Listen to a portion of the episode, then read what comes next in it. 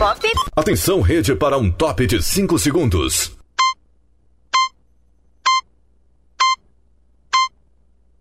Rede Estação Pop.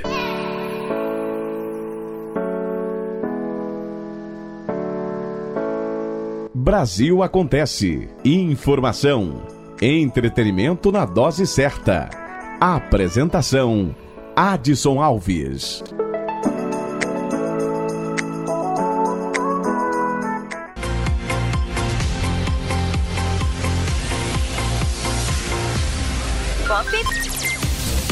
No oferecimento Sicredi, Café Chapada e Pastelaria Seabra, estamos começando mais um Brasil Acontece com as principais notícias do dia. Vamos juntos com os principais destaques. Estamos ao vivo através da estação pop de Seabra, Salvador, Vitória da Conquista e Barreiras.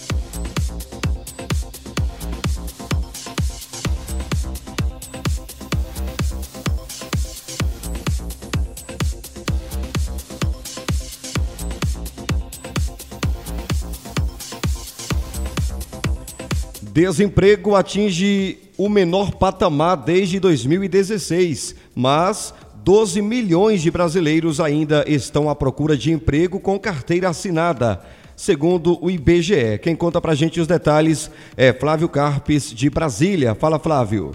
Seguindo em queda, a taxa de desemprego no Brasil fechou o trimestre encerrado em fevereiro em 11,2%, 3,1% abaixo do trimestre anterior segundo dados da Pesquisa Nacional por Amostra de Domicílios PNAD Contínua, divulgados nesta quinta-feira pelo IBGE.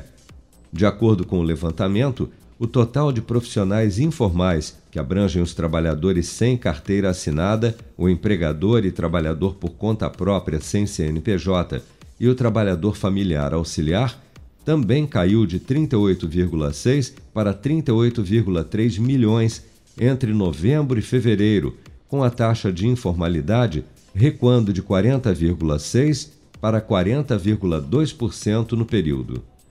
Ante o resultado, a coordenadora de trabalho e rendimento do IBGE, Adriana Beringui, avalia que a retração na taxa de desocupação reflete a tendência de queda dos trimestres encerrados em fevereiro nos últimos anos. Pelo lado da ocupação, é, já se observa uma perda de fôlego é, dessa população que vinha numa trajetória de crescimento nos últimos trimestres, o que pode sinalizar uma recuperação dos padrões sazonais é, anteriores à pandemia. Porque, de modo geral, os trimestres encerrados em fevereiro de cada ano são aqueles em que normalmente se observa até mesmo uma queda da população ocupada.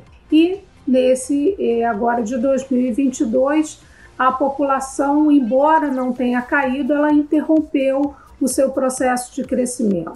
Mas apesar do nível de desemprego estar no menor patamar desde 2016, o índice ainda representa que 12 milhões de brasileiros estavam à procura de um trabalho formal com carteira assinada no final de fevereiro, enquanto o número de pessoas fora da força de trabalho avançou 0,7% no período, elevando para 65,3 milhões o total de trabalhadores nesta condição. Ainda segundo o IBGE, o rendimento médio do trabalhador permaneceu estável em R$ 2.511 no período, menor nível já registrado em um trimestre encerrado em fevereiro em toda a série histórica da pesquisa iniciada em 2012. Com produção de Bárbara Couto, Flávio Carpes, para a estação Pop News. Muito bem, obrigado Flávio Carpes. Endividamento das famílias chega a 77,5% e atinge o maior patamar em 12 anos, aponta CNC. Fala, Flávio.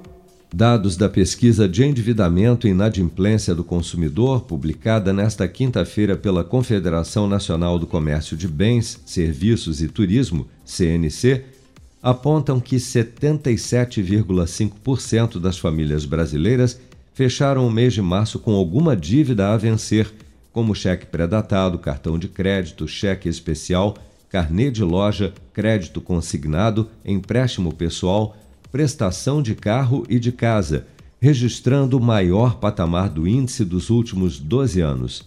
Ainda de acordo com o levantamento, 73,7% das famílias com renda superior a 10 salários mínimos têm alguma dívida, enquanto entre as famílias que ganham abaixo de 10 salários mínimos, o percentual de endividamento chegou a 78,5% em março. Segundo a CNC, o principal tipo de dívida no país ainda é o cartão de crédito, com 87% dos compromissos futuros das famílias, como destaca a economista responsável pela pesquisa, Isis Ferreira. Para as famílias de maior renda, ou seja, aquelas com mais de 10 salários mínimos de rendimento mensal, o endividamento no, no cartão alcançou surpreendentes 89,4% do total de famílias endividadas. E, além disso, a gente tem uma, um aumento, né? a gente teve um aumento muito alto é, do uso do cartão de crédito por essas famílias. Isso mostra que elas estão contratando mais serviços, consumindo mais serviços e pagando com cartão de crédito. Além do cartão de crédito, gastos com carnês representam 18,7% das dívidas, seguidos pelo financiamento de carro, que representa em média 11,2% do orçamento das famílias no país. Já o indicador de inadimplência, que avalia famílias com contas já vencidas e não pagas, permanece 3,7 pontos percentuais acima do apurado antes da pandemia, em fevereiro de 2020 atingindo 27,8% do total de famílias em março, um aumento de 0,8 ponto percentual na comparação com fevereiro. Com produção de Bárbara Couto, Flávio Carpes, para a estação Pop News. Muito bem, Brasil acontece, show da notícia, oferecimento Sicredi e oferecimento também Café Chapada, 100% café.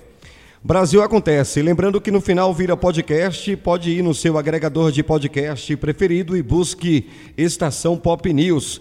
Siga também nosso Instagram, arroba Estação Pop News, no Facebook, nossas páginas Notícias da Bahia e Brasil Acontece. Fique por dentro. Pessoas que tiveram Covid-19 têm 46% mais chances de desenvolver diabetes, aponta estudo. Um estudo publicado na revista científica The Lancet, com mais de 181 mil pacientes nos Estados Unidos diagnosticados com Covid-19, concluiu que 46% deles tiveram mais chances de desenvolver diabetes tipo 2 ou precisaram receber medicamentos para controlar o açúcar no sangue. Segundo os pesquisadores, a diabetes se manifestou, inclusive em pacientes com forma menos graves ou assintomáticas, mas que as maiores probabilidades de desenvolver diabetes foram mesmo em pacientes com sintomas graves da Covid. O médico e presidente da Sociedade Brasileira de Diabetes, Levimar Rocha Araújo, alerta que quem já tem taxas elevadas de açúcar no sangue e teve Covid-19 deve ficar atento. Qualquer infecção viral aumenta a glicemia, aumenta a produção de glicose pelo nosso organismo. E a pessoa que tinha dificuldade né, já para fazer esse transporte de glicose para dentro das células, ela pode se tornar diabética sim. Dados do painel Covid-19 do Ministério da Saúde apontam que o Brasil registrou nesta quinta-feira 253 mortes e 31.561 novos casos no período de 24 horas, elevando para 659.757 o total de óbitos relacionados à Covid-19 desde a primeira morte confirmada há dois anos. Segundo o Programa Nacional de Imunização, até amanhã desta sexta-feira, 176.099.114 pessoas, ou 82,6% do total da população do país, já haviam recebido a primeira dose de vacina contra a Covid-19, sendo que destas, 160.706.753 ou 75,3% dos habitantes do Brasil, também já foram imunizados com a segunda dose ou dose única contra a doença. 78.545.054 pessoas, ou 36,8% da população, já receberam a terceira dose ou dose de reforço. Com produção de Bárbara Couto, Flávio Carpes, para a estação Pop News. Obrigado, Flávio.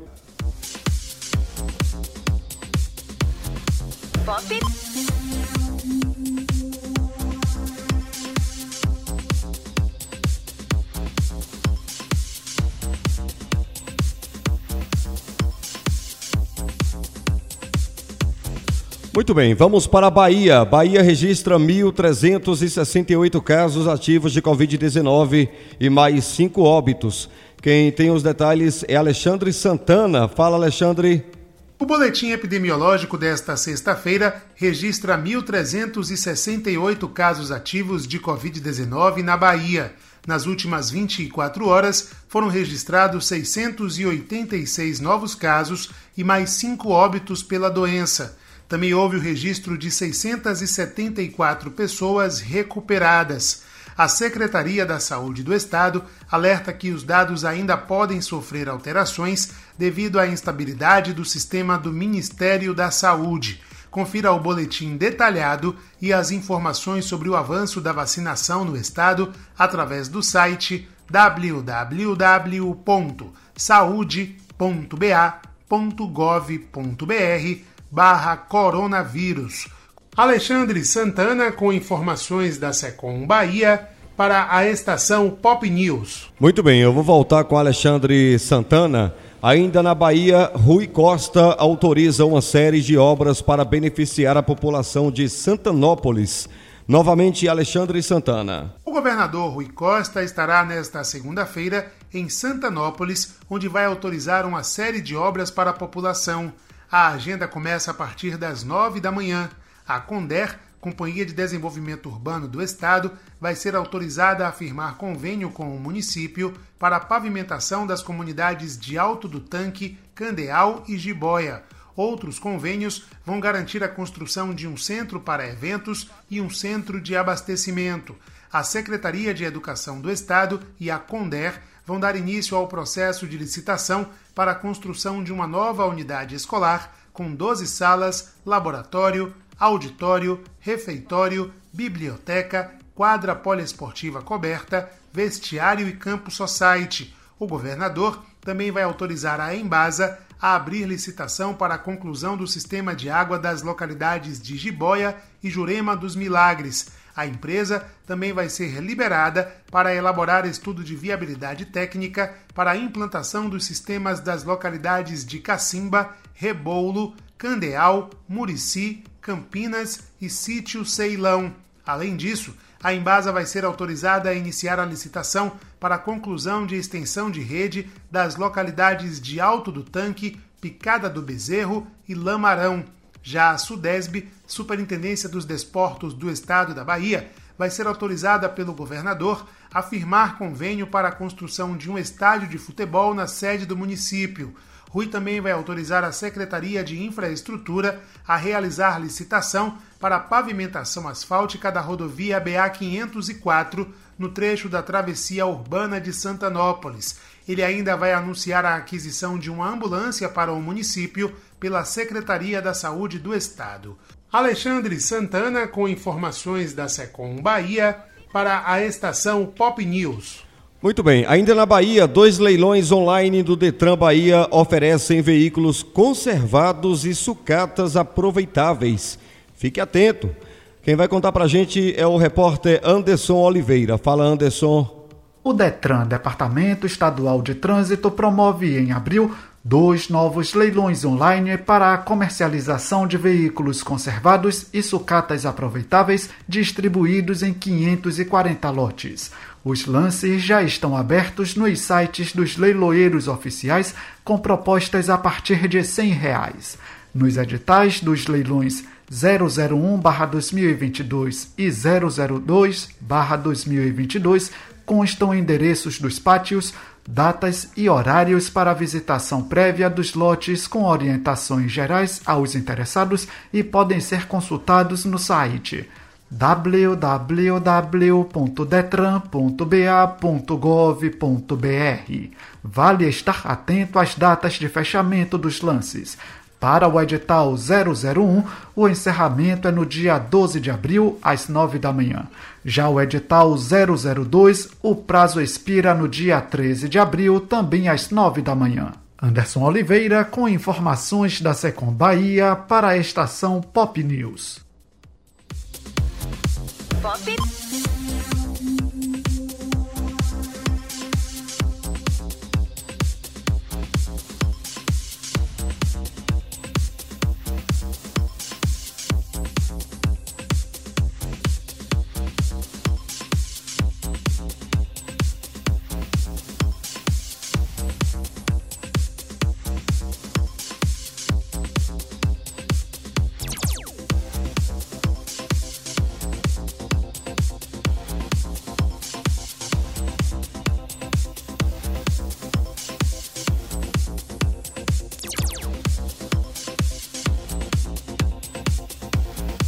Olha, a conscientização do autismo alerta para a importância de combater o preconceito.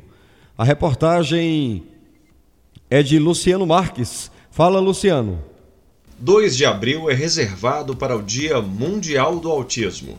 A ideia é conscientizar a sociedade sobre o tema e combater o preconceito contra essas pessoas que não possuem uma doença, e sim um transtorno de neurodesenvolvimento que prejudica a comunicação verbal e não verbal do paciente. Tanto os pais de crianças com transtorno de espectro autista, o TEA, quanto profissionais especializados no tema são taxativos. Quanto mais a sociedade souber sobre o assunto, melhor.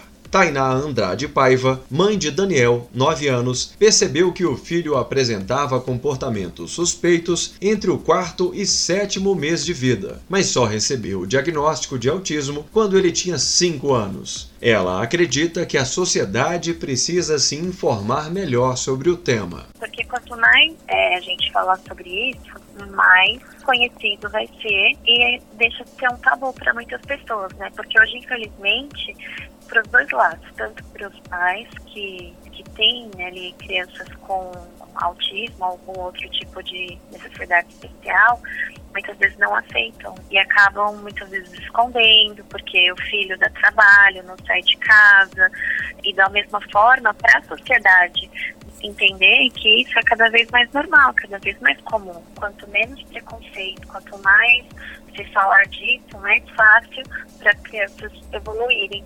Como o TEA não é identificado por exames, muitas vezes o diagnóstico é difícil e demorado. Pode ser necessária uma equipe multidisciplinar para identificar o transtorno, com neurologistas, psiquiatras, psicólogos e fonoaudiólogos mas pais, professores e responsáveis podem ficar atentos aos sinais característicos desta condição, como pouco contato visual, menor interação com outras crianças, não atender chamados e atraso na fala. Segundo Rita Tiagor Campos, neuropediatra do Instituto Jô Clemente, além desses fatores, os pais e responsáveis devem observar comportamentos sensoriais incomuns na criança. A criança autista, ela muitas vezes tem uma dificuldade sensorial, ela se incomoda excessivamente com barulhos, ela não tolera muitos toques, ela seleciona os alimentos com base no cheiro, com base na textura, e isso acaba dificultando mais um pouco ainda a interação.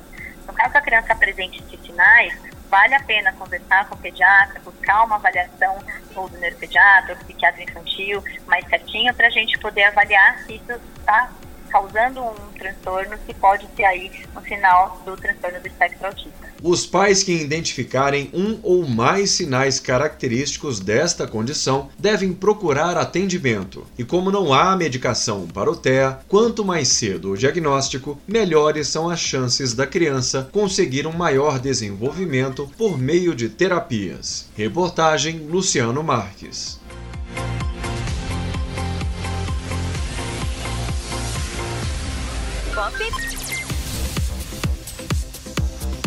Muito bem, espaço para o Giro Brasil 61. Giro Brasil 61. As principais notícias da semana do portal Brasil61.com. Olá, estamos de volta com mais uma edição do Giro Brasil 61, o podcast que reúne as principais notícias da semana para você ficar por dentro dos principais fatos e acontecimentos. Eu sou Luciano Marques. Soares. E eu sou Paloma Custódio, e esses são os destaques da edição. Ampla cobertura vacinal garante estados sem mortes pela Covid-19, aponta infectologista. CNI lança Agenda Legislativa 2022 com destaque para a reforma tributária. Brasil conta com a primeira fazenda com a tecnologia 5G. Prática do reuso de água traria incremento de quase 6 bilhões de reais à economia brasileira. E saiba como tirar o título de eleitor. E a gente começa nosso giro com uma boa notícia. Seis estados brasileiros não registraram nenhum óbito por Covid-19 em 24 horas na última quarta-feira. A média móvel de mortes no Brasil teve um recuo de 39% em relação à média de 14 dias atrás. A melhora do cenário epidemiológico da Covid-19 se deve principalmente à ampla cobertura vacinal, como afirma o infectologista do Hospital das Forças Armadas de Brasília, Emerson Luz. A vacinação atingiu 91,5% da população acima de 12 anos com a primeira dose e 85,7% deste público com a segunda dose ou dose única. Isso é um reflexo direto da própria cultura vacinal que o brasileiro tem, de procurar participar ativamente das campanhas de vacinação e manter-se vacinado e, e com o esquema vacinal completo. Inclusive, a quarta dose já está prevista para ser iniciada em alguns estados, em pessoas acima de 70 anos e também pessoas que têm a imunidade comprometida. Além da redução da média de óbitos, os casos de infecção também estão em queda, segundo a pasta. Na última terça-feira, a Confederação Nacional da Indústria, a CNI, apresentou ao Congresso Nacional a Agenda Legislativa da Indústria para 2022. A entidade selecionou 151 propostas para integrar o documento. Doze delas compõem a chamada pauta mínima. Trata-se de um grupo de proposições de caráter ainda mais urgente. Entre elas está a reforma tributária, a PEC 110, que está em tramitação no Senado. O atual sistema tributário brasileiro é considerado complexo e burocrático. Na avaliação de especialistas e parlamentares, trata-se do principal limitador da competitividade das empresas. Para a CNI, a relevância da matéria se dá principalmente pela intenção de modernizar e simplificar a tributação sobre o consumo. Além da PEC, entre as propostas prioritárias que compõem a pauta mínima da agenda legislativa da indústria estão a reabertura do Programa Especial de Regularização Tributária, o projeto que trata da modernização do setor elétrico e o que aborda a regulamentação do mercado de carbono. E a tecnologia avança no Brasil. A primeira fazenda brasileira a contar com a tecnologia 5G fica no sul do Piauí. A cerimônia de inauguração aconteceu na última quarta-feira e contou com a presença do presidente Jair Bolsonaro, além de ministros e parlamentares. O leilão da tecnologia da quinta geração foi realizado em novembro de 2021 e arrecadou mais de 47 bilhões de reais. As operadoras que venceram o processo terão algumas obrigações, como levar o sinal para 1.700 locais afastados dos centros urbanos e a expansão do 4G para áreas rurais. Luciano, você costuma economizar água? Com certeza, Paloma. Todo mundo deveria fazer isso. E você também faz? Aqui em casa a gente aproveita a água da limpeza para regar as plantas. Sabia que o reuso de água pode trazer um incremento à economia de aproximadamente 6 bilhões de reais ao ano?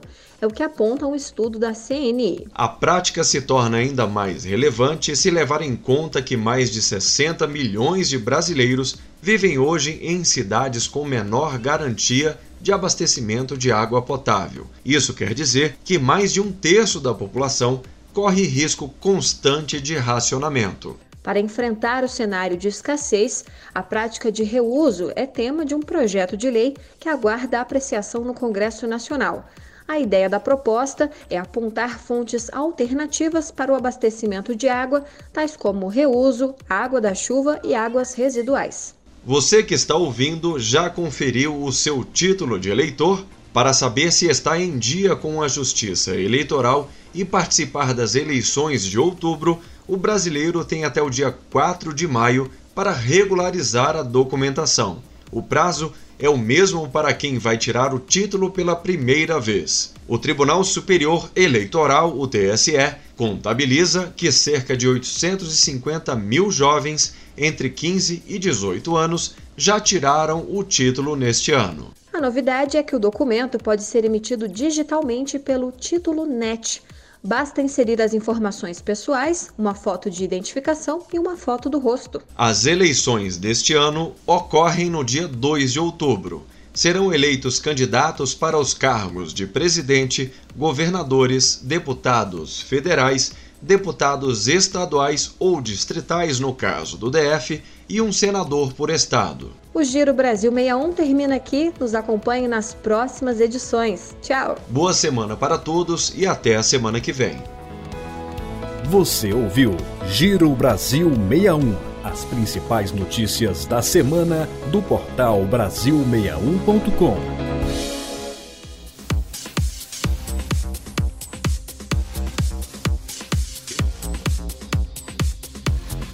Estação Pop News Esporte. Muito bem, momento do esporte no oferecimento Sicredi espaço para Humberto Ferretti. Vem de lá, Humberto. Palmeiras pode ter um reforço de peso para o segundo jogo da final do Paulistão, domingo, contra o São Paulo, no Allianz Parque. Na reapresentação do elenco, o volante Danilo, um dos principais jogadores da equipe que estava com um problema na coxa, voltou a treinar com o grupo. Caso ele tenha de fato condições de atuar, deve entrar na vaga de Jailson. Numa situação normal, essa seria a única mudança no time. Porém, é possível que o técnico Abel Ferreira, ciente da necessidade de uma vitória por pelo menos dois gols, faça outras alterações. O clima no Palmeiras depois da derrota de quarta-feira é um misto de frustração pelo tropeço e de esperança pelo gol marcado no fim. Para muita gente, um 3 a 0 seria um desastre, mas um 3 a 1 é um resultado possível de ser revertido. O técnico Abel Ferreira avalia que, apesar de a arbitragem, na visão dele, ter prejudicado o Palmeiras, o Verdão tem sim bola para buscar o título. Jogamos sempre no mesmo contexto, já ganhamos, já perdemos, já sabemos lidar com, com isto. Fatores externos que influenciaram muito o resultado. Eu assumo a responsabilidade da equipa não ter estado tão bem como costuma.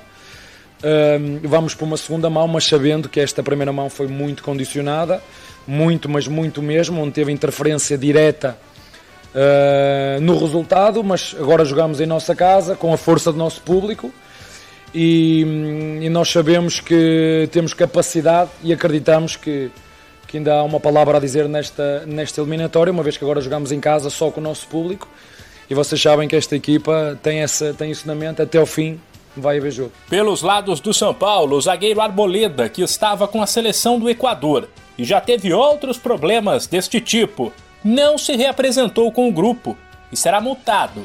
Já o meia Gabriel Sara, que se recupera de uma lesão, seguiu em tratamento e não deve jogar. Quanto ao discurso, se o Palmeiras diz que ainda é possível, o tricolor prega cautela. O técnico Rogério Senna entende que a vantagem é boa, mas deixa claro que diante da qualidade do adversário, os dois gols a mais não garantem muita coisa. Se fosse um jogo comum contra uma equipe normal, eu até consideraria uma vantagem boa. Quando você tem um adversário tão bom do outro lado, que vai jogar também com o apoio da sua torcida no seu estádio, né? Essa vantagem diminui bastante. Mas eu fico feliz pela maneira como construímos o jogo, triste pelo gol que nós sofremos. Eu acho que é, o 3 a 0 ele nos deixava numa situação mais confortável, mas não podemos também reclamar. Então nós temos que agora é nos concentrarmos para para fazer um bom jogo. Eu acho que vai ser um jogo de muita concentração, de de muito físico, como a gente sempre acho que tem batido nessa tecla nesse campeonato. Sem esquecer que a situação é a seguinte: o São Paulo fica com o título paulista se ganhar, empatar e até se perder por um de diferença no domingo. Vitória do Palmeiras por dois gols leva para pênaltis e por três ou mais dá o título ao Verdão. De São Paulo, Humberto Ferretti para a estação Pop News.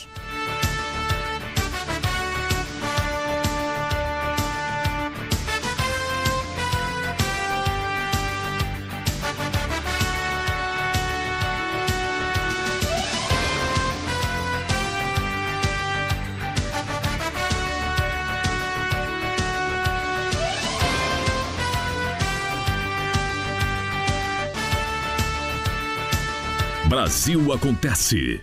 Apresentação Adson Alves.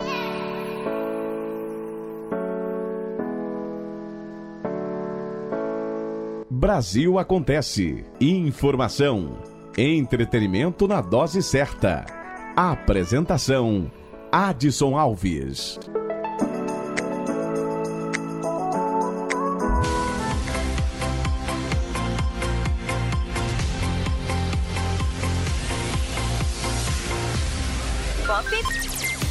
Muito bem, gente. O nosso Brasil acontece. Show da notícia fica por aqui. Oferecimento Sicredi, Pastelaria Seabra e Café Chapada. Forte abraço para você e até a próxima.